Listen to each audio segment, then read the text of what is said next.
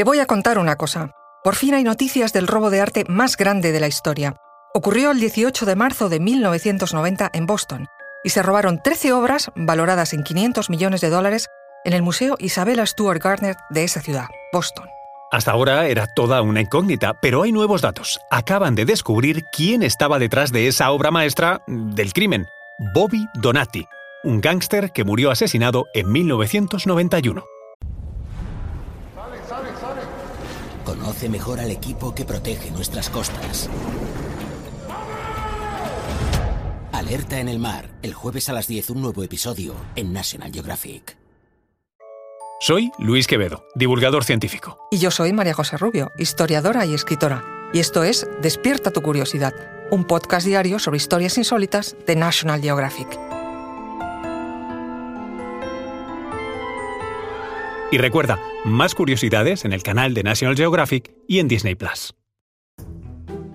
¿Y cómo ocurrió el descubrimiento? Pues mira, Bobby Donati, el gángster que ha sido implicado, intentó vender una escultura que pertenecía a la colección robada y fue un tasador, Paul Calantropo, quien confesó que había identificado la pieza como parte de esa colección, que por cierto incluía obras muy conocidas, nada menos que de Rembrandt o de Manet. El tasador obviamente le dijo que se fuera con la obra a otra parte. El botín también incluía un jarrón chino y pinturas de Vermeer, Manet y Degas. Y la pregunta es, ¿por qué el tasador no dijo nada? Pues básicamente porque eran viejos conocidos y porque pues no era la primera vez que el viejo amigo evaluaba algunas piezas del gángster. Eso sí, en este caso siempre afirmó que nunca compraba ni tasaba piezas sin conocer su origen. ¿Y cómo sigue la historia? Pues nada, dejaron de verse desde ese momento porque el asunto no parecía muy legal. Y Donati, el ladrón, fue asesinado un año después en la puerta de su casa.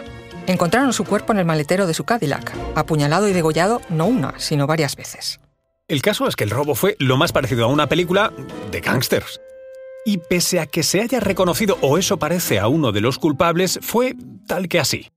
A primera hora del día 18 de marzo de 1990, Rick Abad y Randy Hedstand, los vigilantes del citado museo, comenzaban su ronda.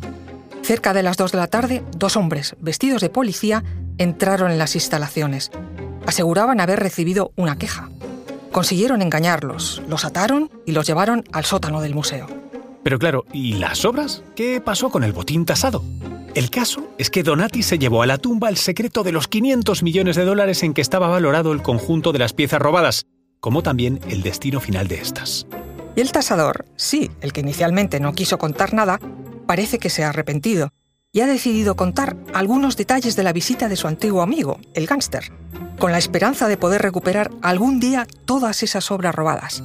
Por cierto, a quien de pistas todavía se ofrece una recompensa de 10 millones de dólares.